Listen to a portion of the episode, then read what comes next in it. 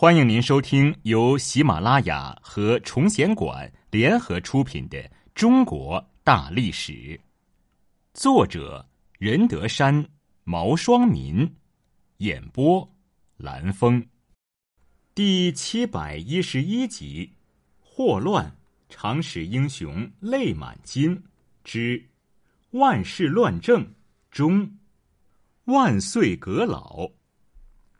万安是四川梅州人，善于揣摩明宪宗的心意。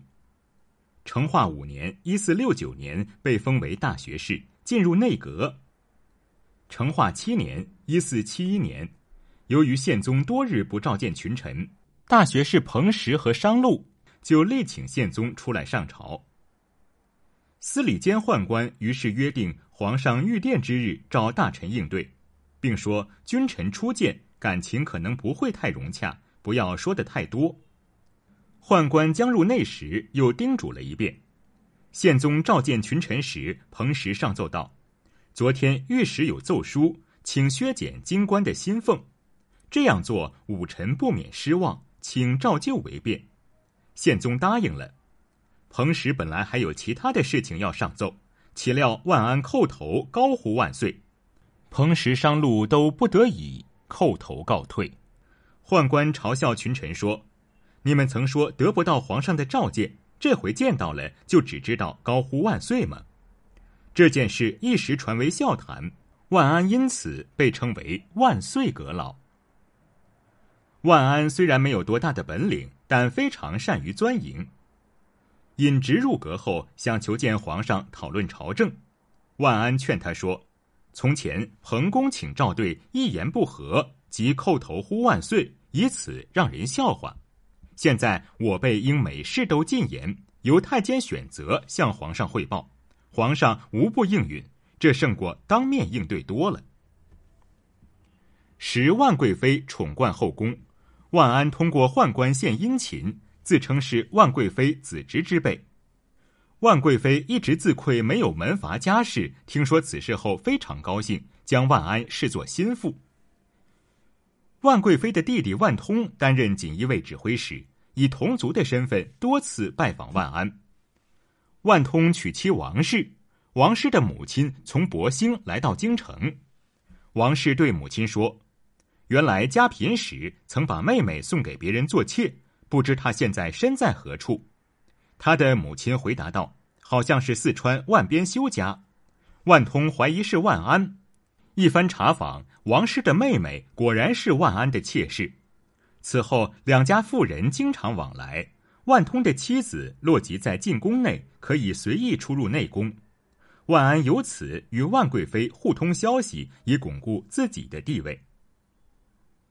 成化九年（一四七三年），万安升为礼部尚书。后来改调到户部。成化十三年（一四七七年），明宪宗加封他为太子少保，不久改为文渊阁大学士。万安结党营私，排斥异己，在朝二十年，每遇科举考试，一定令他的门生任考官。他的子侄多能及第，他的儿子万毅任南京礼部侍郎，孙子万弘弼任翰林院编修。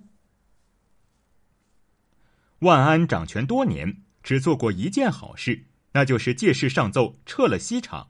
成化十八年（一四八二年），汪直失宠，言官上奏请求撤去西厂，明宪宗没有答应。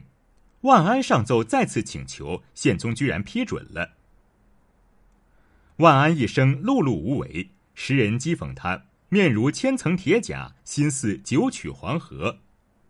当初季氏之死。朝臣纷纷暗指是万贵妃所做的手脚。